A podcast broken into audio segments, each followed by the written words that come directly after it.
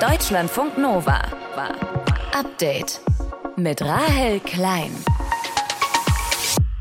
Bei der WM 2018 haben sie laut mitgesungen, die Spieler der iranischen Fußballnationalmannschaft. Heute, bei ihrem Auftaktspiel gegen England, war das anders.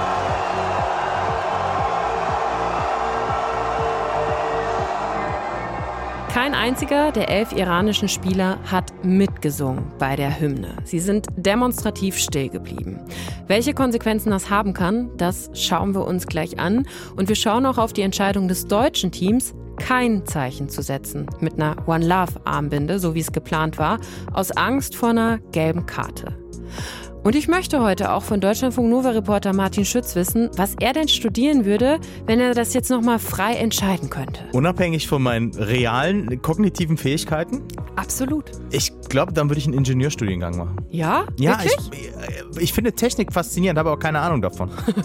Das könnte Martin ja auch in Teilzeit machen. Es gibt offenbar immer mehr Teilzeitstudierende in Deutschland. Woran das liegt und was es da für Angebote gibt, falls ihr auch Interesse habt. Auch das unser Thema. Heute am Montag, dem 21. November. Ich bin Rahel Klein und ich würde, glaube ich, Psychologie studieren, wenn ich nochmal studieren würde. Deutschlandfunk Nova. Es sollte ein Zeichen für Menschenrechte und Diskriminierung sein, die One Love Binde. Die besteht aus so einem Herz mit verschiedenfarbigen Streifen, darüber der Schriftzug One Love. Den wollten diverse Mannschaften bei der WM tragen, auch die deutsche. Aber heute hat der Weltverband FIFA gesagt, nein, wer diese Binde trägt, riskiert Strafen.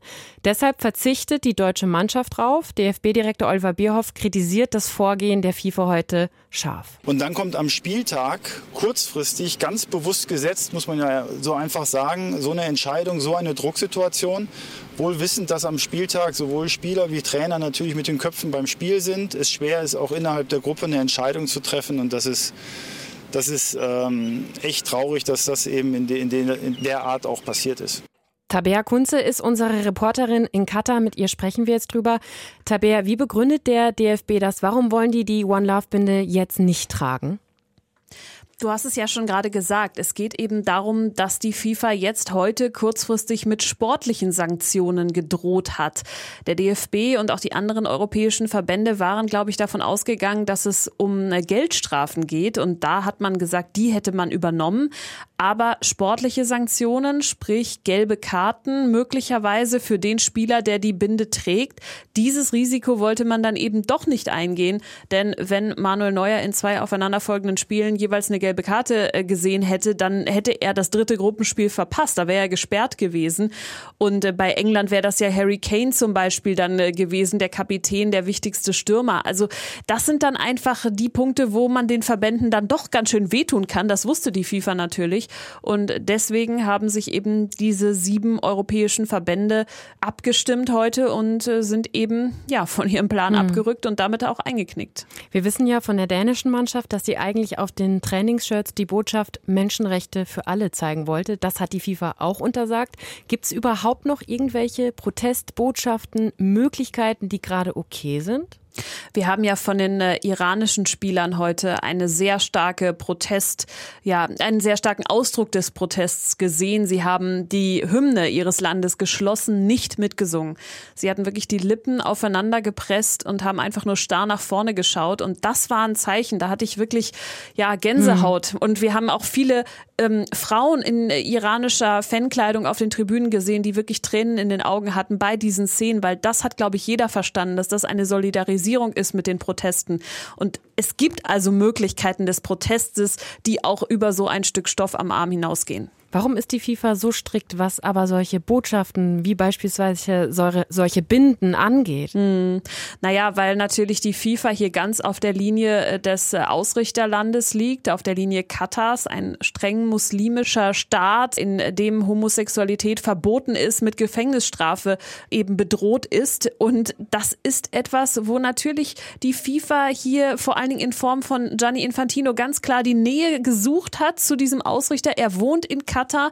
Und wie viel Druck dieser Ausrichter eben auf die FIFA ausüben kann, das haben wir gesehen mit dem Verbot vom alkoholhaltigen Bier in den Stadien. Auch das ist ja etwas, was in äh, diesem islamischen Staat ja nicht gern gesehen wird und jetzt eben ein Zeichen für Vielfalt, was eben auch ein Zeichen für homosexuelle Menschen mit einschließt. Auch das wollte man hier nicht sehen im Land und Gianni Infantino ist leider da voll auf Kurs äh, von Katar und hat deswegen eher den Druck auf die Europäer ausgeübt und weitergegeben, um hier das Produkt FIFA WM, was ja, wie er sagt, ein unpolitisches sein soll, nicht zu beschädigen.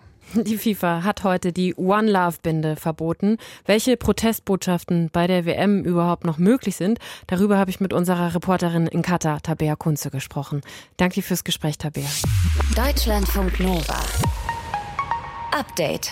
Setzen Sie ein Zeichen oder nicht? Die Frage haben sich viele gestellt vor dem Fußball-Weltmeisterschaftsspiel Iran gegen England heute.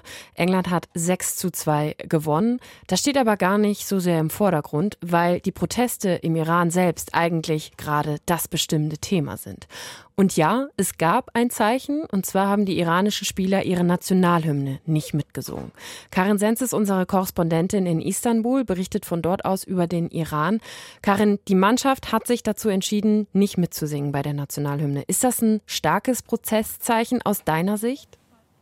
Also einerseits auf jeden Fall, denn sie riskieren ja wirklich viel, wenn sie das jetzt nicht gemacht haben, dass sie da nicht mitgesungen haben. Und ähm, das ist eigentlich absolute Pflicht im Iran. Also nicht wie in Deutschland, naja, wenn man den Text nicht so, nicht so richtig kann, dann mhm. ist man besser ruhig, sondern ähm, es ist eigentlich wirklich absolute Pflicht, dass man diese Hymne mitsingt. Und wenn man es nicht macht, dann riskieren sie sage ich mal, die softe Version wären Bußgelder und vielleicht keine Preisgelder, aber es kann halt auch da so weit gehen, dass möglicherweise Familienmitglieder unter Druck gesetzt werden könnten, so spekulieren auch immer wieder Oppositionelle oder eben, dass sie auch aus der Nationalmannschaft rausfliegen, wobei dann muss man sich natürlich die Frage stellen, wer bleibt denn da noch übrig, denn diesmal haben ja wirklich alle mitgemacht. Mhm.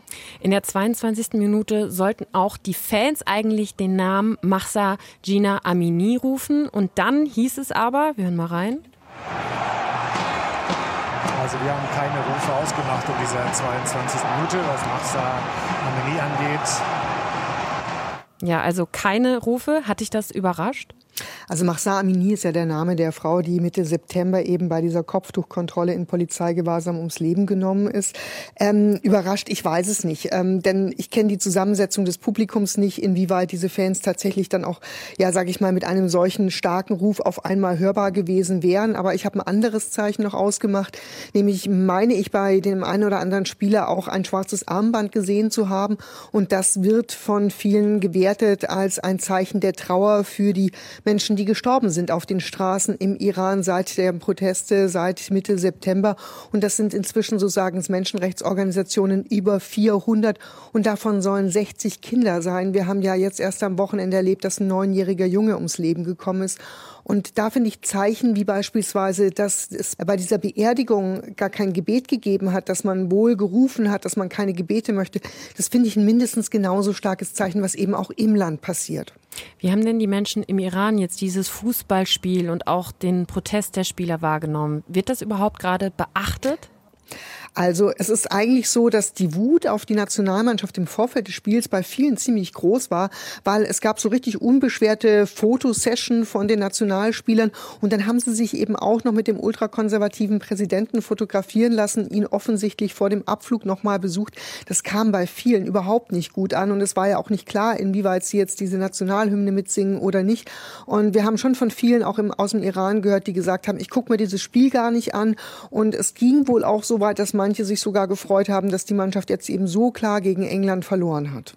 Viele iranische Prominente, die mitprotestiert haben, sind ja schon festgenommen worden. Heute erst noch zwei Schauspielerinnen. Die Kletterin Elnas Rikabi ist unter Hausarrest gestellt worden, weil sie bei einem internationalen Kletterturnier kein Kopftuch getragen hatte. Da haben wir vor ein paar Wochen drüber berichtet. Was glaubst du, was droht der iranischen Mannschaft, was könnte den iranischen Spielern drohen jetzt im weiteren Turnierverlauf?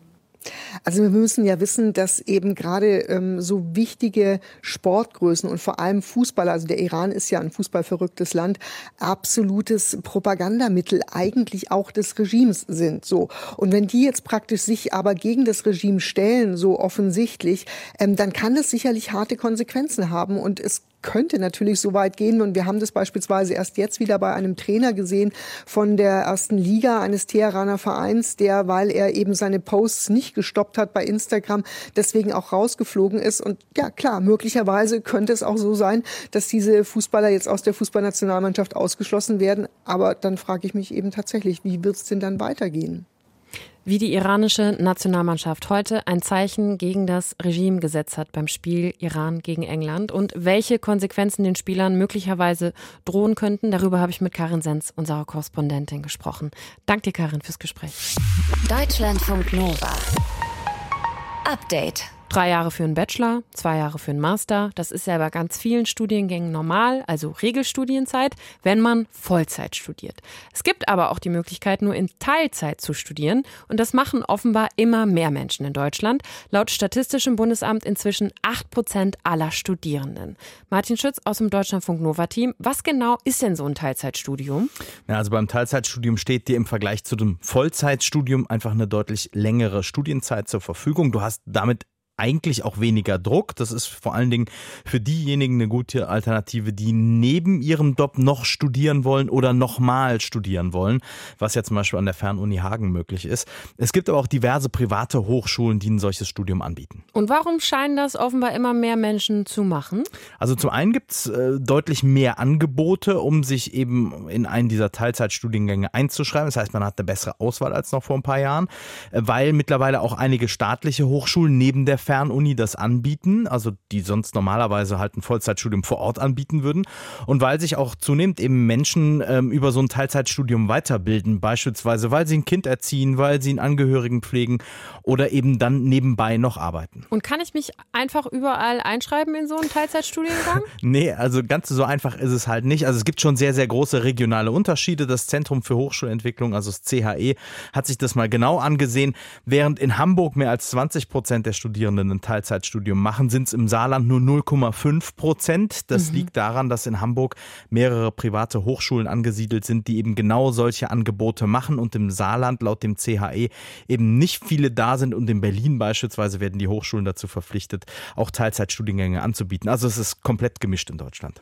Gibt es denn Teilzeitangebote für alle Studiengänge? Auch leider nein. Also beispielsweise wird Medizin praktisch nirgends in Teilzeit angeboten, einfach weil hm. beim Medizinstudium gibt es einen sehr, sehr, sehr, sehr festen Lehrplan, der gar nicht vorsieht, dass jemand in irgendeiner Form langsamer studiert und deswegen wird es da ausgeschlossen. Und wie ist das bei anderen Fachrichtungen? Wie ist dann so ein Studiengang aufgebaut? Also theoretisch hast du weniger Stress im Vergleich zu so einem durchgetakteten Bachelorstudium, aber auch da gibt es wieder große Unterschiede, wie das Studium so abläuft abläuft, sagt Kurt Dennis Hachmeister, der die Zahlen rund um das Teilzeitstudium beim CHE ausgewertet hat. Wir sind beispielsweise so, dass es dann am Wochenende Veranstaltungen gibt, oder einfach man sagt, das ist einfach darauf ausgelegt, dass man nur mit halber Geschwindigkeit studiert, richtig. Ne? Also dass dann einfach weniger Credits pro Woche erbracht werden oder eben tatsächlich ein komplettes Fernstudium, wo man gar nicht Veranstaltungen hat, die jetzt zu einer bestimmten Zeit stattfinden, sondern wenn man Studienbriefe sich durchliest oder Videos schaut. Ähm, da gibt es ganz verschiedene Möglichkeiten. Ja, also ich sage das, theoretisch hat man weniger Stress, wenn man das alles natürlich noch neben dem Job machen muss, ist es dann mhm. auch wieder Stress. Aber man sieht, es gibt viele Optionen, je nachdem in der jeweiligen Stadt, in der man ist, ähm, kann man eben solche Angebote dann annehmen und im Zweifel kann man das eben auch als Fernstudium ähm, eben absolvieren, um auch, weil natürlich private Anbieter damit Geld verdienen und entsprechende Angebote machen. Was kostet denn so ein Teilzeitstudium? Also nehmen wir mal den Bachelor in Wirtschaftswissenschaften als Beispiel. Das ist einer der beliebtesten Studiengänge, weil das Menschen eben noch so neben dem Job studieren, um sich dann bessere Berufschancen dadurch erhoffen. Kostet an der staatlichen Fernuni Hagen ungefähr 2000 Euro gesamt. An einer privaten Hochschule kann das auch schon mal 12.000 bis 15.000 Euro kosten, so ein mhm. Bachelorstudium. Und aktuell gibt es eben für die Studierenden in Teilzeit auch kein BAföG. Das heißt, heißt, die Kosten musst du in irgendeiner Form selber tragen oder wenn du Glück hast, macht es der Arbeitgeber und übernimmt das, um dir halt bessere Karrierechancen zu bieten. Und warum scheinen auch staatliche Hochschulen so ein Teilzeitstudium immer mehr anzubieten? Die Vermutung ist, dass in den kommenden Jahren die Zahl der Studierenden sinkt. Das ist zumindest die Prognose. Also doppelten Abi-Jahrgänge sind beispielsweise durch. Und wenn die Hochschulen nicht schrumpfen wollen, dann müssen sie sich halt irgendwie Alternativen überlegen. Ähm, und dann ist eben der Aufbau dieses Teilzeitstudienangebots eine Möglichkeit, wobei man auch sagen muss, das ist mit viel Aufwand verbunden für die Hochschulen, weil das System sehr flexibel gestaltet werden muss. Und insofern ist das eine Option, die aber noch nicht allzu viele staatliche Hochschulen anbieten. Die Zahl der Teilzeitstudierenden in Deutschland, die steigt. Woran das liegt und was ihr in Deutschland so in Teilzeit studieren könnt. Infos von Martin Schütz aus dem Deutschlandfunk Nova Team. Dank dir. Deutschlandfunk Nova. Update. Zwei Wochen lang haben fast 200 Staaten bei der UN-Klimakonferenz im ägyptischen Sharm el-Sheikh verhandelt. Am Ende gab es nach Verlängerung auch ein Abschlussdokument, aber zufrieden war die deutsche Seite mit dem Ergebnis nicht. Dass diese COP alles andere als einfach wird, das war von Anfang an klar. Beim Ergebnis liegen Hoffnung und Frustration nah beieinander. Das hat Bundesaußenministerin Annalena Baerbock nach der Konferenz gesagt. Die hat zum 27. Mal jetzt stattgefunden. Aber ist die vielleicht auch einfach nicht mehr das richtige Format? Darüber sprechen wir jetzt mit unserer Korrespondentin Ann-Kathrin Büsker, die mit in Ägypten war. Ann-Kathrin, Annalena Baerbock hat von Frustration und Hoffnung gesprochen. Was würdest du sagen, hat nach dem Gipfel überwogen jetzt? Ich glaube, das ist ein bisschen eine Frage der Perspektive. Ich würde da so zwei Stränge sehen. Nämlich einmal die gute Nachricht, die ist ja, dass erstmals die Staaten sich darauf verständigt haben, dass die Industriestaaten Verantwortung übernehmen für die Schäden, die der Klimawandel bei Entwicklungsländern hervorruft.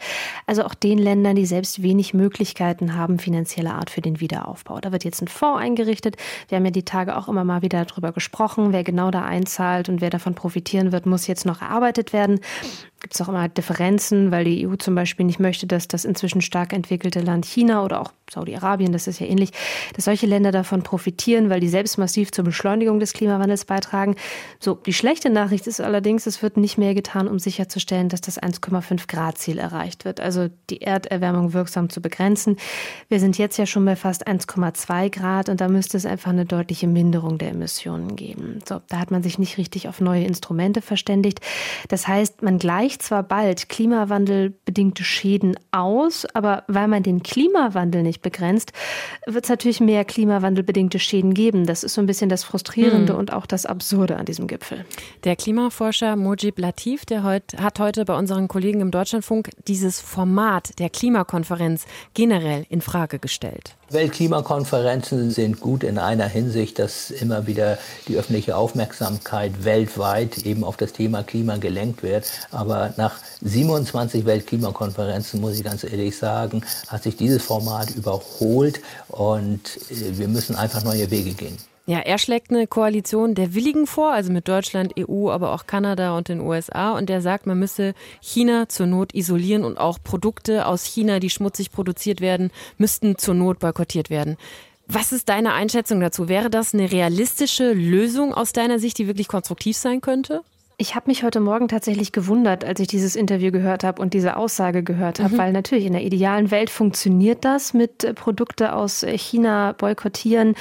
Aber in der idealen Welt würde auch der Klimagipfel besser funktionieren. In der realen Welt, da produzieren ja auch viele deutsche Unternehmen in China. Man würde sich also ins eigene Fleisch schneiden, rein wirtschaftlich betrachtet. Plus, also wenn wir chinesische Produkte nicht kaufen, dann kauft die halt wer anders auf der Welt. Klimapolitik kann nur international gelingen. Wir leben halt alle in der gleichen Atmosphäre. Und ein Grundproblem der Klimapolitik ist ja auch das sogenannte Carbon Leakage. Also du machst an Ort A strenge Gesetze, die CO2-Ausstoß begrenzen.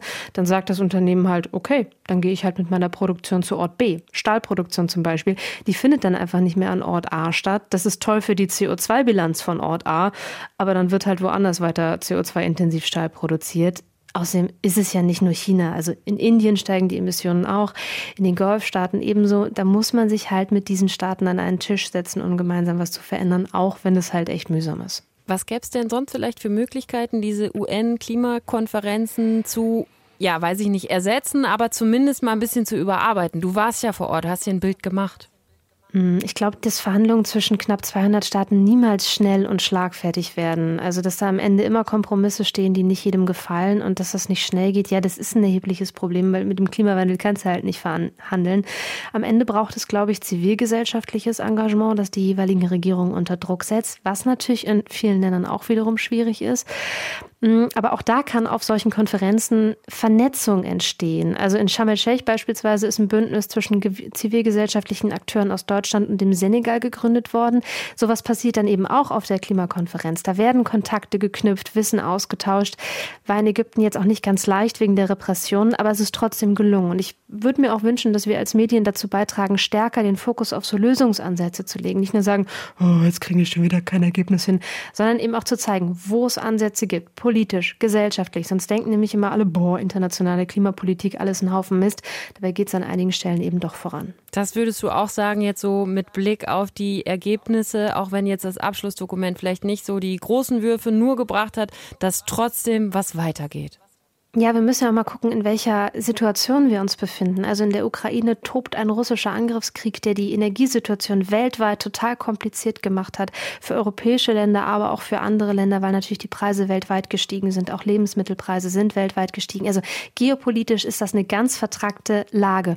Und dass in diesem Umfeld trotzdem die Kiste mit dem Fonds entschieden wurde, dass der eingerichtet wird, ist aus meiner Sicht einfach schon ein weiterer Schritt nach vorne. Und Klimapolitik funktioniert ja auch so, dass sie nicht vorbei ist, nur weil der Gipfel vorbei ist. Das geht ja ab heute weiter. Es werden neue Partnerschaften auch zwischen Staaten geschlossen. Die EU setzt auf so Partnerschaften, Klimapartnerschaften, Energiepartnerschaften, damit Länder ähm, ihre Energiesysteme umstellen von fossilen hin zu erneuerbaren. Da wurde jetzt auch mit Kenia nochmal ein neuer, neues Bündnis geschmiedet, also zwischen Deutschland und Kenia.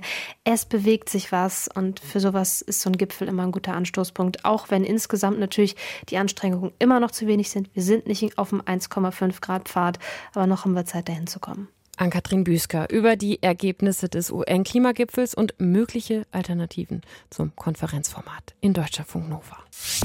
Deutschlandfunk Nova.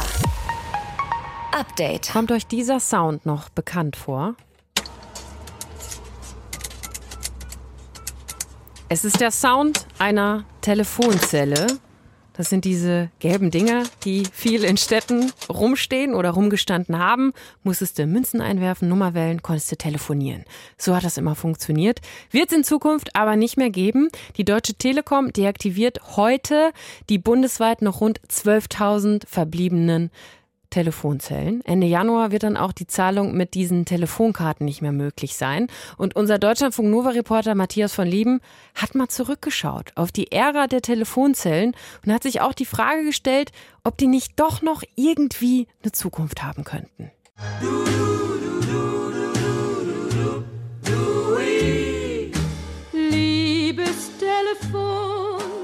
1881, da gab es den ersten sogenannten Fernsprechkiosk in Berlin. Und dann begann der Siegeszug der Telefonzellen. Zu ihren Hochzeiten, Mitte der 90er war das, betrieb die Telekom mehr als 160.000 öffentliche Telefone. In Einkaufsstraßen, Wohngebieten, an Bahnhöfen, teilweise sogar am Waldrand. Sie prägten lange Zeit überall das Stadtbild. Und eigentlich wussten irgendwie alle, wo im Viertel so eine gelbe oder später dann eben magenta-graue Telefonzelle steht.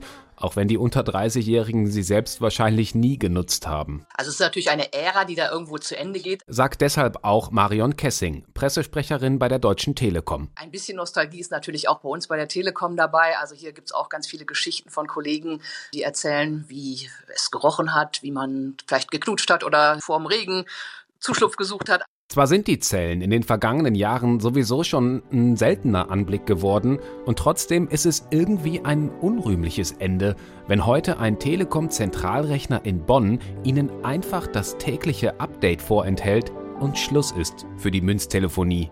Und über dieses Update heute bekommen Sie im Grunde genommen mitgeteilt, Münzfunktion funktioniert nicht mehr und dann gibt es auch eine entsprechende Anzeige auf dem Display.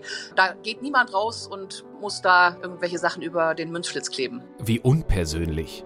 Aber wahr ist halt auch, rentabel waren die deutschlandweit noch rund 12.000 aktiven Zellen für die Telekom schon lange nicht mehr. Fast ein Drittel davon hat im letzten Jahr keinen einzigen Cent Umsatz mehr gemacht. Es ist einfach so, dass die Mobiltelefone hier komplett abgelöst haben und mit dem Handy im Grunde genommen jeder seine persönliche Telefonzelle immer dabei hat. Telefonzellen sind also bald Vergangenheit. Aber haben sie auch eine Zukunft? Einige tausend der restlichen Standorte bleiben vorerst noch stehen und werden mit sogenannten Small Cells ausgerüstet, also so kleinen Antennen, die das Mobilfunknetz verstärken. Die restlichen, die werden nach und nach bis 2025 abgebaut. Wir gucken dann, ob die Zellen noch zu gebrauchen sind, ob man die aufarbeiten kann. Und äh, da haben wir eine Sammelstelle, da werden die hingebracht und dann wird dann geprüft. Diese Sammelstelle liegt mitten in einem kleinen Waldstück bei Michendorf in der Nähe von Potsdam ist bei Google Maps auffindbar und beim Ranzoomen im Satellitenmodus kann man auf dem quadratischen Grundstück tatsächlich ein paar magentagraue Telefonzellen erkennen. Angeordnet wie so kleine Kästchen in dem Tetris-Muster und dort landen eben alle ausrangierten Exemplare. Wenn sie zu beschädigt sind, werden sie vor Ort gleich in ihre Einzelteile zerlegt und geschrottet. Wenn sie aufgearbeitet sind, gibt es in ganz geringem Maße die Chance, da auch eine Zelle zu bekommen. Ich muss da aber wirklich äh, die Hoffnung ganz, ganz gering halten. Die gelben Telefonzellen sind schon lange ausverkauft. Es gibt noch ein ganz paar magenta-graue und dafür gibt es auch ganz lange Wartezeiten. Zumal die Dinger auch noch rund 500 Euro kosten und nur an Selbstabholer gehen. Gar nicht so einfach bei einem Gewicht von 300 Kilogramm. Aktuell steht aber zum Beispiel auch bei eBay Kleinanzeigen eine gut erhaltene gelbe Zelle aus NRW zum Verkauf. Für schlappe 2200 Euro. Versand ausgeschlossen. Was die neuen Besitzer mit ihren Zellen machen? Ich meine, so eine Bücherzelle oder Mini-Bibliothek haben wahrscheinlich schon viele gesehen. Steht ja gefühlt in jeder Stadt mindestens eine. Wir kennen aber auch Gartenduschen, wir kennen Mini-Diskos. Da sind der Fantasie keine Grenzen gesetzt. In Bremen zum Beispiel dient eine Telefonzelle als kleinstes Gewächshaus Deutschlands mit integriertem Münzeinwurf für neue Pflanzen. Manche Musiker haben sich ein Ministudio darin eingerichtet, einige Zellen sind auch in Museen ausgestellt. In London hat ein Start-up die roten Phone Cells zu kleinen und sehr, sehr engen, mietbaren Minibüros umfunktioniert und haltet euch fest, in Russland sind sie sogar Schauplatz für teils brutale Boxkämpfe. Das Ganze heißt dann Phone Booth Boxing. Aber auch wenn die Telefonzellen heute oft zweckentfremdet werden, ein bisschen Wehmut schwingt dann doch sicher bei einigen mit, wenn sie bald komplett verschwinden, oder? Ich glaube, wenn wir uns selber die Frage stellen, wann wir das letzte Mal wirklich äh, von einer öffentlichen Telefonzelle telefoniert haben, kommen viele von uns auch ins Grübeln, wann das eigentlich war. Deutschlandfunk Nova. Update. Immer Montag bis Freitag auf deutschlandfunknova.de und überall, wo es Podcasts gibt. Deutschlandfunk Nova.